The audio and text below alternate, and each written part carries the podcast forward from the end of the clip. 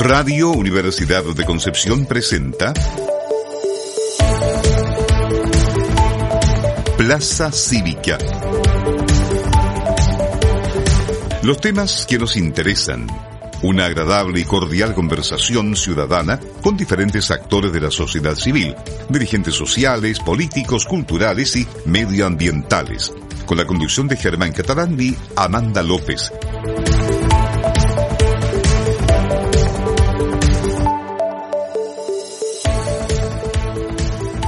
Hola, muy buenas tardes. Nos encontramos acá en un nuevo capítulo de Plaza Cívica, los temas que nos interesan en este martes 18 de agosto, un poco helado, un poco invernal, pero siempre con temas muy interesantes para discutir y analizar.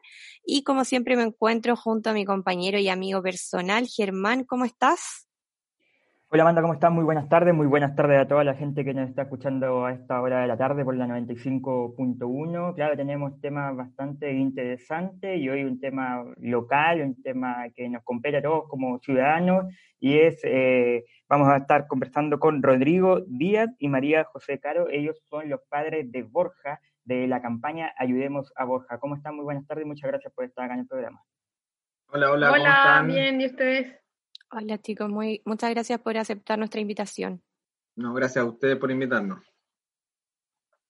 Eh, cuando eh, quiero, quiero que hagamos una, vayamos al principio de cuando usted detesta o descubren que Borja tiene esta enfermedad y cómo ustedes lo fueron eh, llevando, lo, lo fueron analizando y viendo cómo se iba desarrollando eso cuando se dieron cuenta de que eh, el tema radicaba en una cierta cantidad de dinero que era bastante, y que es bastante cuantioso. ¿Cómo fue eso, ese primer proceso de, la introducción del, tema? Ya, mira, el Borjita, eh, a los dos meses de edad empezamos a notar una, reducción de sus movimientos motores, e inmediatamente lo llevamos al doctor, y cuando el doctor lo ve nos dice, oigan, chiquillos, ¿sabes que esto es grave? Lo primero, nosotros, oye, pero ¿qué es grave? Grave, tan grave como que se puede morir. ¿Te fijáis? Y ahí se nos cayó el mundo, fue terrible, fueron horas y días muy negros. Inmediatamente fuimos a la clínica, en la clínica empezaron a hacerle muchos exámenes. Cada examen que pasaba, ¿ah? acá en Concepción, si nosotros somos de Concepción. Cada examen que pasaba y salía bueno, se iban descartando enfermedades y iban quedando las peores, hasta que al final llegamos a la atrofia muscular espinal. Eh, fue, de, verdad, fue momentos muy duros como familia. No, no sabíamos cómo reaccionar, en el fondo, porque nadie, yo creo, está preparado para que te digan, oye, sabes que tu hijo tiene una enfermedad que tiene perspectiva de vida de no más de dos años. y, pensando también que mis embarazos fueron normales, el Borjita nació perfecto, el control de su semana bien, el del mes también, fue pasado el mes que empezamos a notar claro, un poquito más flojito los movimientos, pero en dos semanas el Borja lo levantamos en un momento y era un trapo, era, mm. impresionante. Era él, tenía una hipotonía severa. Y claro, como dice Rodrigo, fueron días de verdad con dolor aquí en el pecho que no lo podíamos sacar. Hasta que de repente dijimos, no, tenemos que hacer algo, no, no puede ser que estemos así, o, lloramos o hacemos algo. Y empezamos a ver las alternativas que podíamos, claro, que se podían dar. Primero lo que hicimos fue bautizarlo en UCI, fue un bautizo súper triste, porque fue como parecía despedida, o sea, de verdad no fue, fue triste, pero después del bautizo empezaron, empezamos a ver alternativas, empezamos a tratar de conseguir el tratamiento que está actualmente en Chile, que se llama Spin Raza, y lo conseguimos en tiempo súper rápido, pero también golpeando la mesa, o sea, no con la, con la vitrina de hoy, pero sí tuvimos que llamar a radio y televisión, radio bio bio, porque la ISAPRE no nos quiso activar el CAEC el primer día. Así que del primer día, uno a pesar de lo emocional, tienes que pasar por momentos administrativamente súper engorrosos, eh, momentos de estrés súper fuertes, eh, pero nosotros, no sé, sacamos una energía y una fuerza, yo creo que de Dios nomás, eh, y seguimos para adelante pensando darle lo mejor a Borjita. Chicos, eh, Borja está con, fue diagnosticado con atrofia muscular espinal tipo 1 que si no mal entiendo es una enfermedad genética bastante compleja, como ustedes nos están comentando, y el remedio que ustedes, al, al que puedan optar ustedes para que Borja pueda mejorar, cuesta más de 1.500 millones de pesos chilenos. Y en torno a esto se empieza a generar una campaña que ya agarró un vuelo nacional y una importancia bastante... Eh, ciudadana, por así decirlo, eh, se han generado campañas eh, que, desde mi parecer, han sido bastante empáticas para con ustedes, para que em, se analice la situación en Chile respecto a la ley de fármacos, a las opciones que tiene uno eh, en el caso de tener este tipo de enfermedades que son tan complejas y tan difíciles de sobrellevar. ¿Cómo han visto ustedes como familia em, que esta campaña haya llegado a tantas personas? la verdad es que nosotros esta campaña la hicimos con mucho cariño. Nosotros estuvimos más o menos como un mes, tres semanas tratando de analizarla y preparándola con el tema de la página web, eh, hartas reuniones. Nosotros tratamos de programarle que quedara lo mejor posible, ¿te fijáis? Que fuera una, una campaña de amor. Eh, efectivamente, fue, fue, ha sido como un sueño porque hemos llegado a muchos lugares. Nosotros que queríamos también siempre dejar claro que esta alternativa fue la última que nos quedó. Nosotros eh, supimos de este fármaco aprobado en Estados Unidos en mayo del 2019.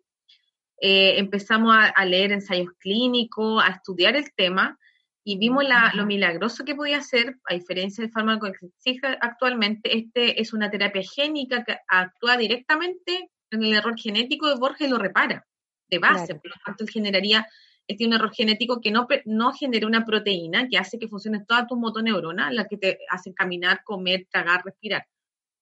No solo los niños paulativamente van dejando de hacer esta, todas sus actividades y, no, no, tiene expectativa de vida. Esto repara el error genético de base, por lo tanto el abanico de avance es infinito. Cuando se aprobó, nosotros intentamos de verdad entrar en ensayos clínicos, ver algún otro medio.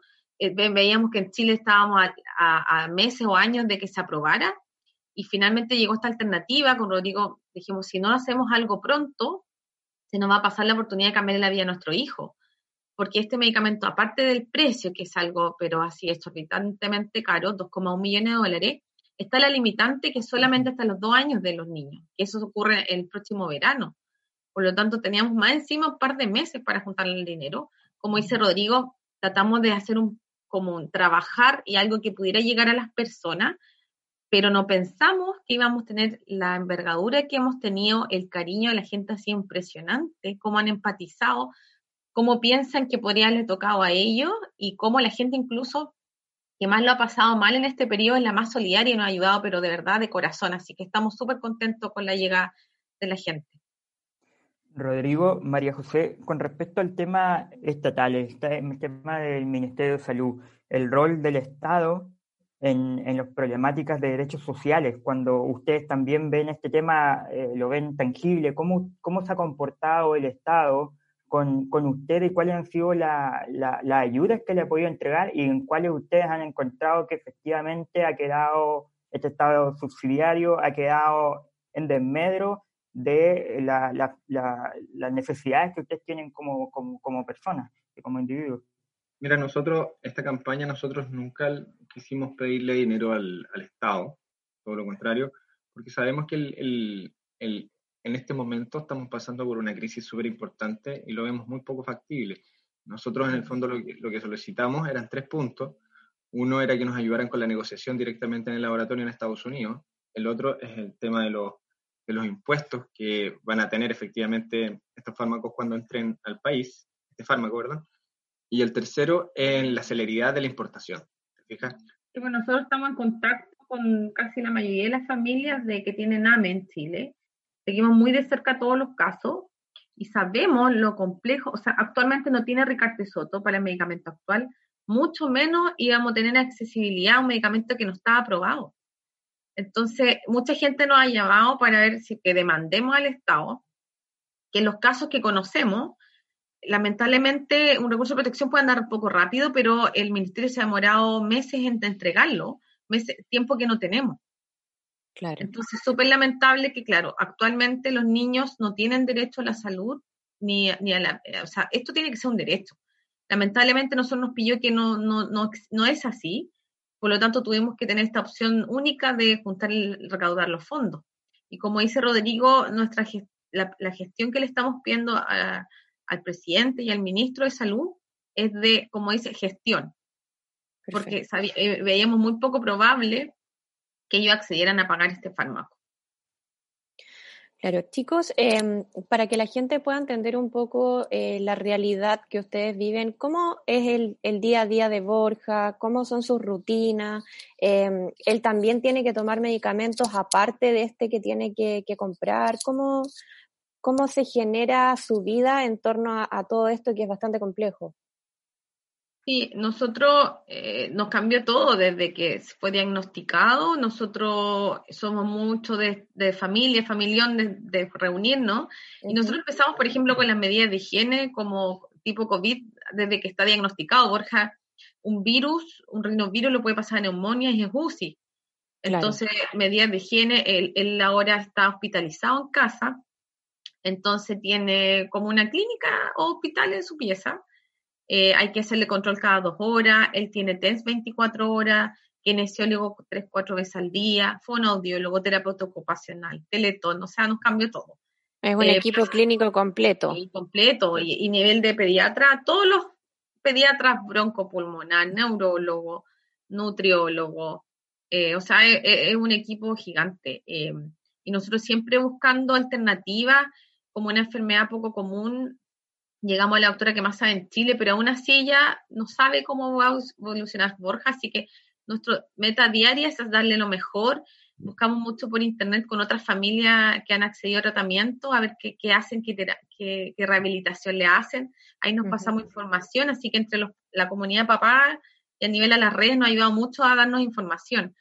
Tenemos mucho ojo con nuestro otro hijo, tratamos de darle calidad con ellos, de juego, y, nosotros en general somos felices porque normalizamos lo que nos pasó, a pesar que estuvimos muy tristes el día uno.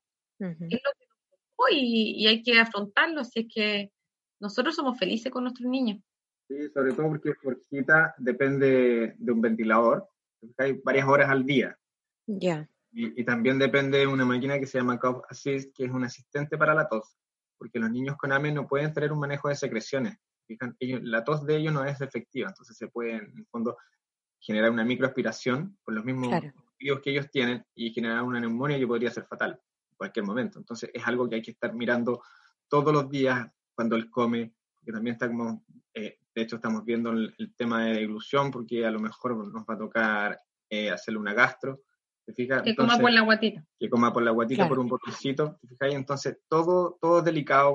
Anteayer tuvo 39 temperatura de la nada, a las 4 de la mañana entonces, de un momento a otro, él es súper delicado.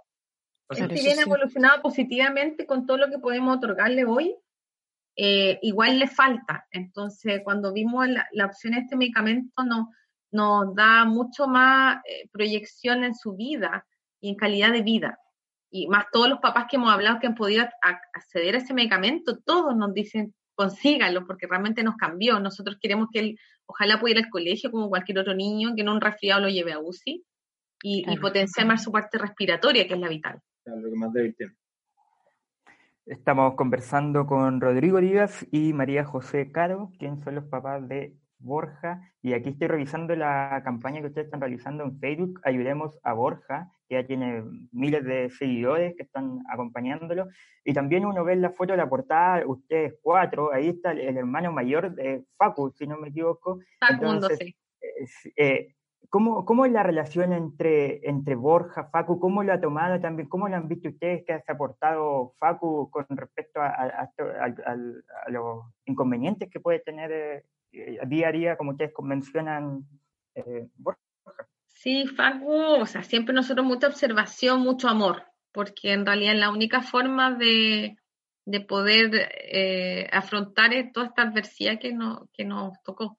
Él está muy esperanzado, él es el que, su participación nació de él, él dijo, yo quiero participar, yo quiero contar la historia, yo quiero que todos ayuden a mi hermano, así es que le dimos la libertad, o sea, nosotros nos mostramos como somos, la campaña en la quisimos mostrar eh, de una familia normal que lo único que quiere pedir humildemente ayuda para cambiarle la vida a su hijo, no mostrando una lástima ni una pena, porque nosotros igual somos felices, pero sí somos papás que vamos todos por los hijos.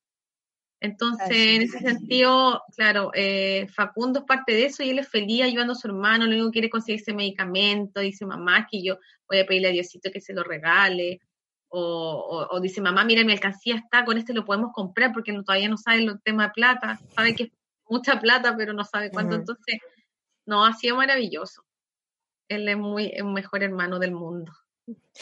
Que, le, lo felicito por eso, porque creo que, que, a pesar de todo lo que están viviendo, se lo están tomando de una forma muy armoniosa, por así decirlo, y creo que es fundamental que trabajen el tema de la familia y de que estén más unidos que nunca. Eh, para ir cerrando un poco, chicos, los invito a que ustedes mismos puedan invitar a la gente, mencionarles dónde pueden depositar, eh, dónde se pueden meter a la página web, en las redes sociales, eh, hacer una última invitación para que la gente pueda seguir apoyándolos y colaborando. Y los dejamos a todos invitados a ingresar a www.ayudemosaborja.cl. En la página podrán encontrar todas las formas de ayudar, desde ser voluntario hasta donar obras de arte o lo que sea artículos de valor para una subasta que estamos organizando. También tenemos toda la historia de Borjita y al final de la página están las bases legales también con los, con los protocolos en lo que se va a usar el dinero y también los diagnósticos de las diferentes instituciones. Así que los invitamos a seguir en la página. Todo aporte ayuda. Nosotros humildemente le pedimos la ayuda para cambiar la vida a nuestro hijo, que lamentablemente tiene un costo tan alto, pero creemos que llegando a todos los corazones esto lo vamos a lograr. Hemos tenido un alcance súper bueno, hemos logrado más de 500 millones en dos semanas, algo maravilloso. Así que no bajaremos los brazos, les pedimos que seguir difundiendo, porque si bien ya hemos juntado una tremenda cantidad de dinero, la cantidad es tan alta que todavía nos falta más del 60%, o sea, nos faltan mil millones, para que se hagan una idea. Pero si tenemos un alcance a 300 mil personas, que lo vamos a hacer, porque sabemos que todos están solidarizando con esta causa, lo vamos a lograr, así que los invitamos a conocer la historia, como dice Rodrigo, la gente, mucha gente nos ha preguntado si esto es verdad, que sí que está también al final de la página el diagnóstico, Borjita, eh, también hacemos una declaración jurada que todos los fondos van directamente a la rehabilitación de Borja. Eh, de hecho, yo estoy teletrabajando porque la otra cuenta hay que pagarla igual. Eso va en paralelo como cualquier otra familia. Así que los invitamos a ser parte de esta historia, a ayudarnos, eh, a contarle, a contarle a sus amigos y si quieren comunicarse con nosotros también están los canales abiertos. De hecho, recordar que la página ahora está en francés, inglés y español para que la puedan viralizar con sus amigos en el extranjero también se puede donar por PayPal y por una plataforma internacional que se llama GoFundMe. Así que están todos los canales abiertos. Sí, la página, aparte tenemos también el link en la página a redes sociales. Tenemos Instagram, que realmente se lo actualizamos diario. La página es difícil actualizarla todos los días. Ahí colocamos los cómputos cada dos, tres días. Tenemos eh, Facebook, eh, TikTok a pedido del FACU, Twitter. Así que todas las plataformas donde nos pueden comunicar y nos pueden difundir. Todas se llaman igual. Todas se llaman arroba ayudemos a vos. Perfecto. Súper. Agradecidos enormemente de parte de Plaza Cívica de poder haber compartido este espacio con nosotros, este espacio íntimo que también la gente, sí, como que mencionar, los, eh, los medios de comunicación han llamado la atención de este tema, pero siempre es, eh, hay que llamar más la atención y no hay que bajar los brazos como María José mencionaba. Así que muchas gracias por haber compartido este espacio. Sí, muchas gracias, chicos por aceptar la invitación y les enviamos un gran abrazo, mucha fuerza y vamos que se puede porque estamos todos con ustedes, así que les deseamos el éxito y, a Borjita y a Facundo, bueno, decirle desde mi percepción que tiene unos muy buenos padres y que, bueno, todo se puede en esta vida, así que mucho El amor todo lo puede, ese es nuestro lema. Exacto. Así que mucho ánimo nomás. Exacto. es una de largo aliento. Así es. Muchas gracias por, el, por conversar con nosotros, chicos, que estén muy bien. Gracias a ustedes por invitarnos. Amanda, eh, vamos a una pausa musical y volvemos con más Plaza Cívica acá en la 95.1. Perfecto, vamos y volvemos.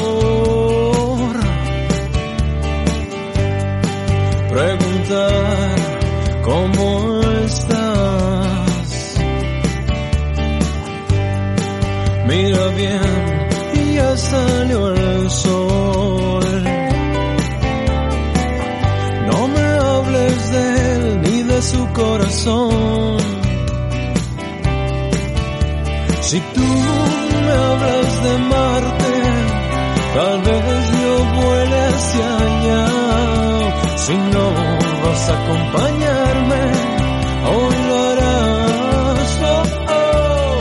Y puede ser nuestra señal, mirarte a los ojos y bailar. Te sientes mejor, te paso a buscar y hablamos de amor. Y hablamos de amor.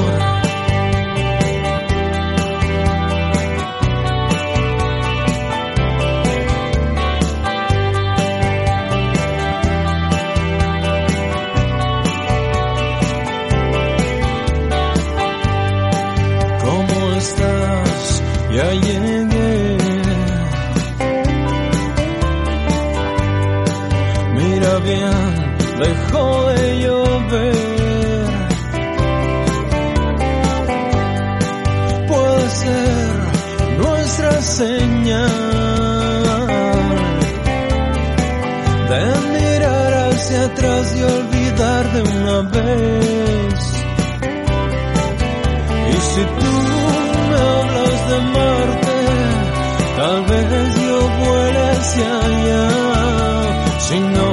vas a acompañarme, hoy lo harás. Y puede ser nuestra señal, mirarte los ojos y bailar. Te sientes mejor, te paso a buscar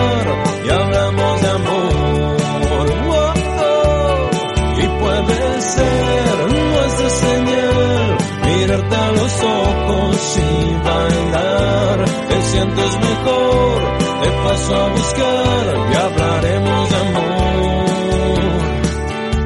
Y hablamos de amor.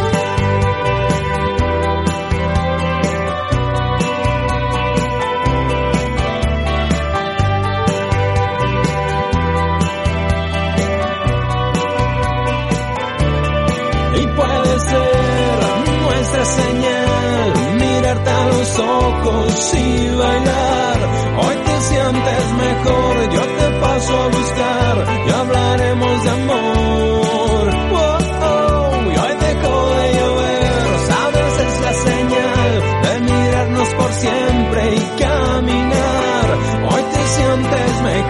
Ya te paso a buscar y hablaremos de amor y hablamos de amor.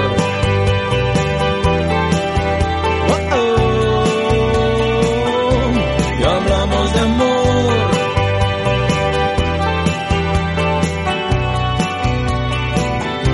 Y hablamos de amor. Volvemos de la pausa musical acá en la 95.1. Recordarle nuestras redes sociales de Plaza Cívica. Eh, ustedes buscan Plaza Cívica en Facebook e Instagram y ahí nos pueden encontrar. También, por supuesto, estamos en Spotify donde vamos subiendo semana a semana todos nuestros podcasts que vamos haciendo durante este año. Y recordar que estábamos hablando el, el bloque anterior sobre Borja, ayudemos a Borja, Borja este el niño que tiene la enfermedad eh, atrofia muscular espinal tipo 1 y que por supuesto está su campaña ayudemos a borja.cl y ustedes también pueden encontrar sus redes sociales que por supuesto eh, pueden visitar y aportar también con lo que, con lo que puedan, con, lo, con algún granito de arena, porque finalmente todo va sumando. Amanda, temas locales, eh, impulso al desarrollo local, eh, algunos temas que están sonando acá en, en la región de, del Biobío, cómo se, cómo se va a reactivar la economía.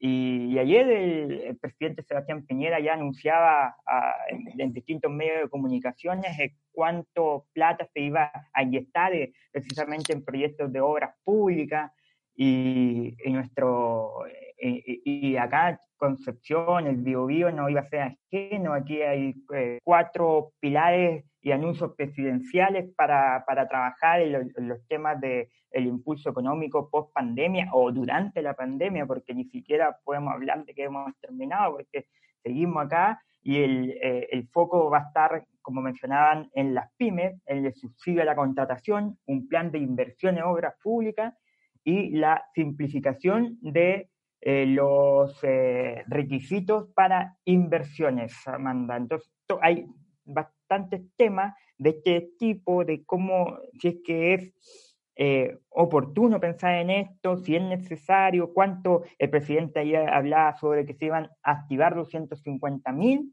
250 mil puestos de trabajo en este, en este plan del MOP, del Ministerio de Obras Públicas, y entre eso también, por supuesto, el BioBio está presente con un porcentaje de los dineros eh, sobre esta inversión que va a llegar acá al BioBio. Así es, Germán, se anunciaron, se anunciaron perdón, bastantes medidas respecto a obras públicas. Eh, hay un plan de inversión en obras públicas para acá, para la región, en distintas áreas como en obras hidráulicas, en aeropuertos, también en algunos puertos, en viviendas o en carreteras, donde destacaron principalmente el nuevo puente Biobío eh, Amdel, la ampliación de las pistas en el aeropuerto Carriel Sur y el mejoramiento en el borde costero de la Playa Negra de Penco, eh, además de la ruta Nahuel Buta. Y esto, según lo que anunció el presidente Sebastián Piñera, también permite generar una mayor, eh, mayor espacios de empleo para, para, la región, lo que permitiría reactivar finalmente eh, e impulsar la economía local eh, frente a lo que ha venido arrastrando el estallido social, también la emergencia sanitaria por el COVID-19. Em, por lo tanto, son medidas bastante relevantes, van en la dirección correcta para poder eh, mantener la economía y poder impulsarla de una u otra forma eh, respecto a todos los eventos que ha tenido que, em, que vivir el país de modo general. Y dentro de ello también se puede destacar, por ejemplo, Germán, el tema de eh, que la UDEC suscribe un acuerdo con la moneda para poder crear un campus 5G. Em, la universidad se encuentra hace bastantes meses ya em, estudiando este despliegue de red dentro de su campus central, que va a ser la, primera en su tipo entre las instituciones de educación superior chilenas.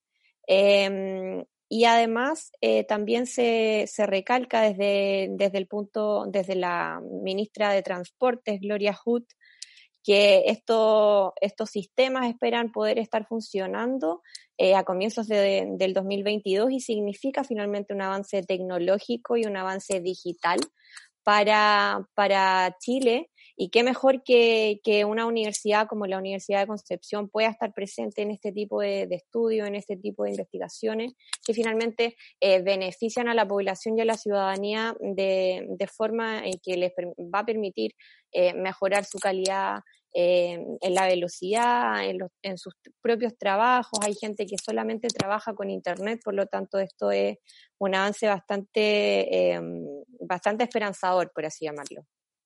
Así es, Amanda. Eh, me quedo con lo último que mencionas, esta banda 5G que ya se entra una licitación internacional para ver eh, qué proveedor va a poder satisfacer esta necesidad, esta demanda desde acá de Chile.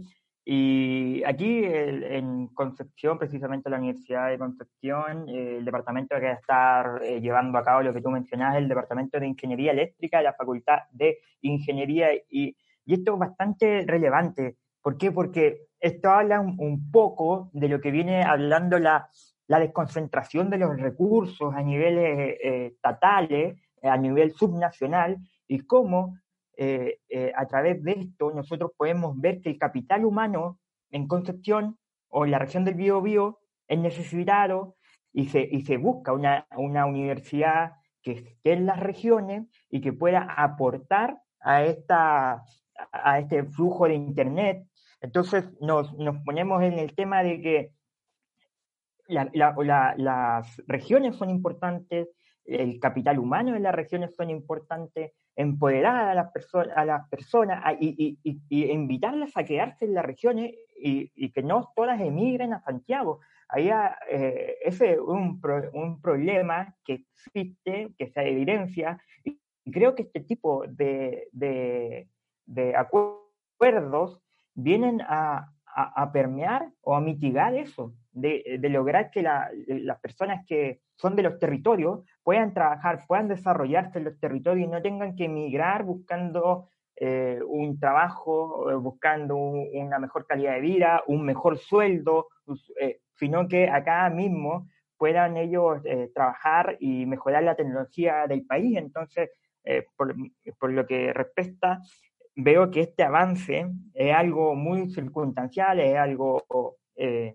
muy importante que desarrollar que la Universidad de Conce esté, eh, ayer, esté en la palestra en este tema. Ayer se veía cómo esto lo estaba anunciando el presidente eh, Sebastián Piñera y ahí está la ministra, también el rector Carlos, Carlos Saavedra, Rubilar. Entonces, el rector de la Universidad de Chile, entonces eso también releva a la universidad como una de las más importantes de nuestro territorio nacional. Sí, Germán, eh, creo que me quedo con lo último que, que planteas, que es muy importante eh, el tema del desarrollo académico local. Eh, esto más que nada recalca el hecho de que acá hay muy buenos, muy buenos académicos, muy buenos investigadores, y qué mejor que, que la universidad pueda sacarlos a relucir con, con proyectos como este que finalmente van en pro de, todo el territorio nacional. ¿No es así? Eh, ah. dime, dime. No, no, no, Tenemos además em, otros temas, Germán. Por ejemplo, ayer eh, el alcalde Henry Campos envió una carta al presidente Sebastián Piñera para solicitar que se eh, decrete la fase 2 en toda la provincia de Concepción, que es la provincia con, mayor eh, contagios y con mayor alza de contagios en la región del Biobío. Acá también eh, solicita mantener una mejor regulación respecto a las casas comerciales, a aquellos servicios que son no esenciales, porque, bueno, lo vimos ayer mismo en Santiago, lo vimos esta madrugada también en Santiago, gente acampando fuera de los malls chinos por las ofertas, muchos comerciantes teniendo que ir y teniendo que aglomerarse en nuestros centros comerciales, pero bajo ningún tipo eh, de protocolo sanitario y también siendo bastante irresponsables respecto al tema del autocuidado. Con esto eh, hay que hacer un llamado, yo creo, eh, y, a que la gente también pueda comprender de que efectivamente el gobierno y el Estado pueden generar políticas y pueden generar protocolos sanitarios para em, mitigar un poco el tema de los contagios, el tema de, la pandemia, pero también pasa por, por eh, el hecho del autocuidado y de la responsabilidad que tiene cada uno frente a la distancia social, a utilizar la mascarilla, a tener que ponerse el protector, el escudo facial si es que es necesario, cuando hay mucha gente. Y esto no lo vimos ayer, por lo tanto Henry Campos, el alcalde talcahuano, eh, observa esta situación y quiso adelantarse ante, ante este escenario que pudimos ver por, por los medios de comunicación eh, y ante esas escenas que causaron tanto enojo a nivel ciudadano, pero que finalmente no resuelven tampoco el hecho de que mm, por ejemplo, se siga discutiendo de si se hace o no el plebiscito en octubre. ¿Estamos preparados? ¿No estamos preparados? ¿Están los protocolos indicados? ¿No existen? ¿La gente va a respetar? ¿No va a respetar? Son hartas interrogantes, Germán, que, podemos analizar en este bloque nacional. Así es, Amanda. Si es que plebiscito, ¿quién, eh, ¿cómo vamos a ver el tema del plebiscito si es que se va a postergar? Ya del gobierno ya se están dando algunas luces de lo que podría suceder con respecto a esto y, también ponemos en la pregunta si es que este plebiscito se puede postergar, ya se postergó una vez, la gente qué va a decir con respecto a esto. Por ejemplo, se toca también el caso de Nueva Zelanda, que había, eh, había unas elecciones y ahora las van a postergar por, por, el, por el rebrote que hubo en ese país después de más de 100 días. Entonces, ahí queda la pregunta si es que nosotros deberíamos postergar, pero algunos decían, pero es que esto es, algo importante porque elegimos el futuro de Chile durante 40 años, no es una elección eh, a cualquiera, sino es el plebiscito eh, para decir sobre todo el tema de la prueba, rechazo, sobre la, la nueva constitución. entonces, obviamente ahí hay un tema no menor que tocar Amanda. ¿Te parece que vayamos a una pausa musical? Perfecto, vamos y volvemos.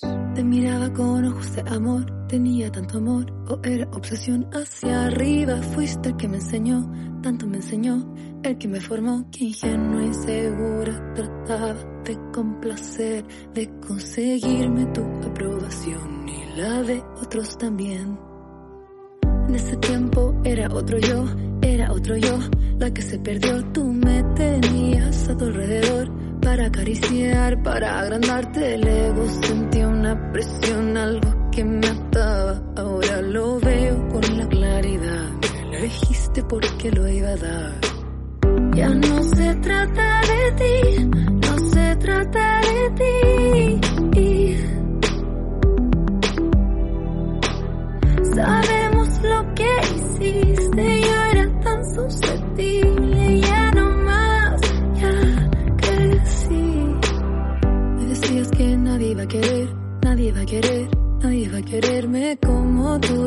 y te entregué, te di y te entregué, lo di y lo dejé todo que equivocada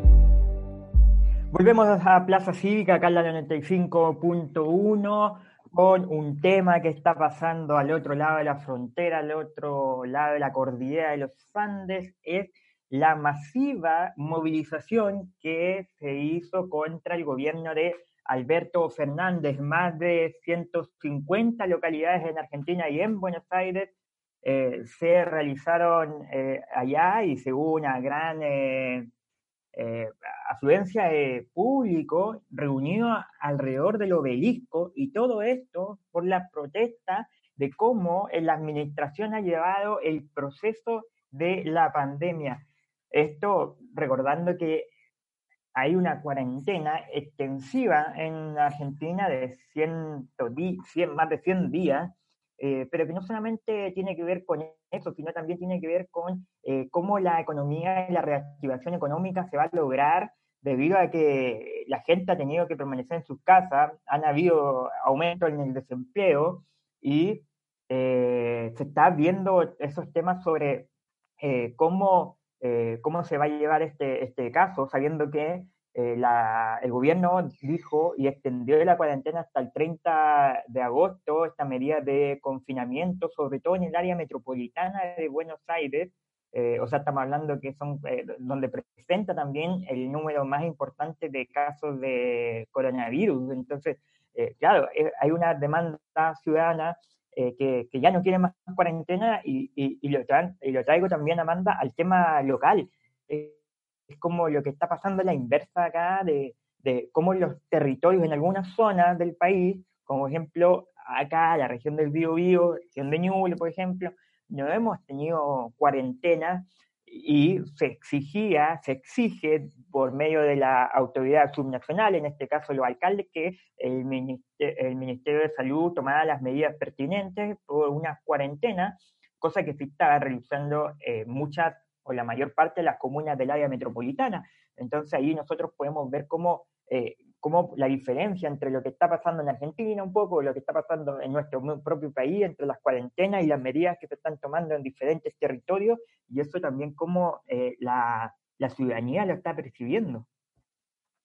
Así es, Germán, como, como tú ya le contabas a nuestros radioescuchas, eh, todas estas protestas, además en Argentina específicamente, eh, se viven también porque la gente y la ciudadanía está eh, reclamando en contra del sistema judicial que se propone por la Casa Rosada, en contra de la corrupción, eh, en contra de las formas de gobernar que tiene Alberto Fernández.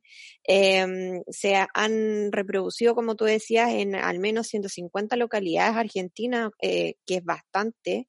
Eh, se reunieron todos en el obelisco y claro, llama la atención el hecho de, la aglomeración de personas, pero eh, como tú estabas planteando, Germán, finalmente em, preocupa el hecho del enojo de las personas, eh, para que lleguen a este punto, para que lleguen al punto de romper el confinamiento, de que se molesten porque les indiquen eh, que el confinamiento se extiende hasta finales de agosto, eh, porque a pesar de aquello y a pesar de todas las medidas que se han tomado, em, los aumentos han, han, ido en alza, han seguido en incremento y por lo tanto creen que la gestión de Alberto Fernández ha sido bastante em, poco efectiva.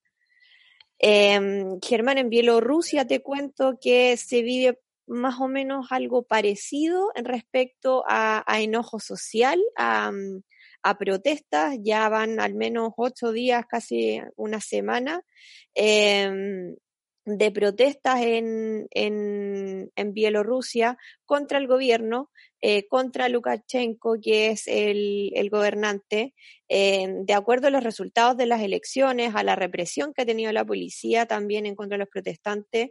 Eh, y esto ha causado bastante revuelo internacional, debido a que, a que la idea es que eh, luego de todas estas protestas que se han desarrollado, que han sido muy intensas, em, se iniciaron el 9 de agosto, luego de, que se conocieran los resultados de las elecciones, a la que el gobernante dijo haber obtenido un 80% de los votos, pero eh, se em, se anunció un fraude electoral, por lo tanto la gente está bastante enojada, se han generado todas estas manifestaciones también a pesar de la pandemia, por lo tanto eh, también si lo comparamos con, nuestra realidad país, nuestra realidad local, acá también hemos visto esta, estos escenarios, estas imágenes por el tema mapuche, por ejemplo, por el tema de que los comerciantes no, no pueden salir a trabajar, eh, por un sinfín de, de causa eh, la gente, a pesar de, la emergencia sanitaria, eh, de todas formas busca la manera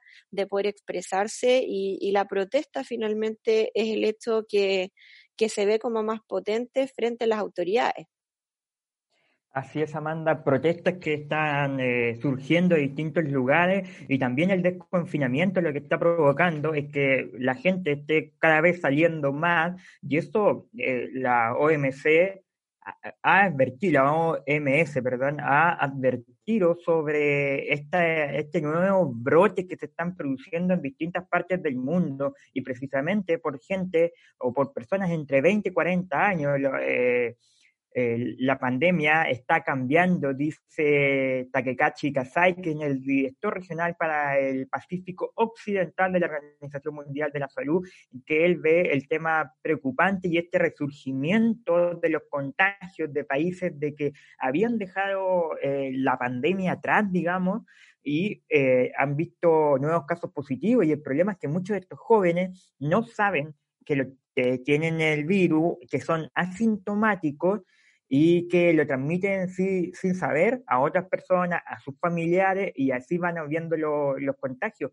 eh, van incrementando estos nuevos contagios en diferentes países y que, se tenía bajo control, por ejemplo, España, Francia, Australia, Vietnam, Y, y, eso ha tomado también las medidas de que eh, los gobiernos locales y los gobiernos de esos respectivos países han tenido que tomar nuevamente medidas contra esta, esta pandemia.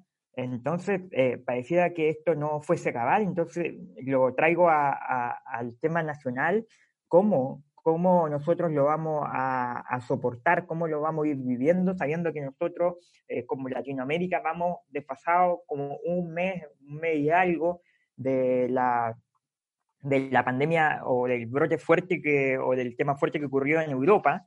Entonces, nosotros vamos a tener, con este desconfinamiento, vamos a tener un, de vuelta un, un brote, vamos a tener eh, con este desconfinamiento un nuevo flujo de personas que es asintomática y que finalmente ¿qué va a terminar produciendo? Un resurgimiento de, del COVID y lo que va a producir es que lo que hablamos el, el bloque anterior, la plebiscito del 25 de octubre, mm, quizás no se lleve a cabo, eh, quizás no se tomen las medidas. Una cosa que conversamos la, la semana eh, pasada con la agrupación Ahora nos toca participar, ellos hablan de que se están, eh, ellos igual están nombrando algunas medidas y, eso las tiene conocimiento el Ministerio de Salud para el día de las elecciones.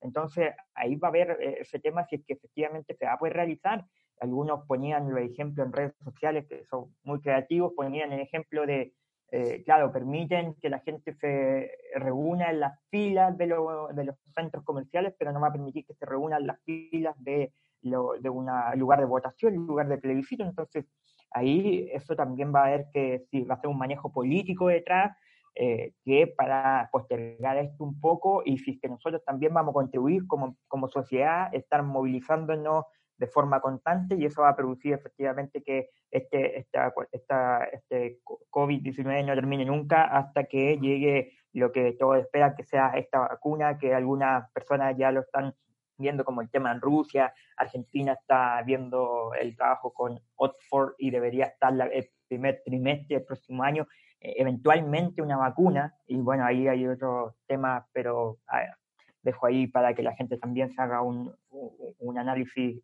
sobre este tema.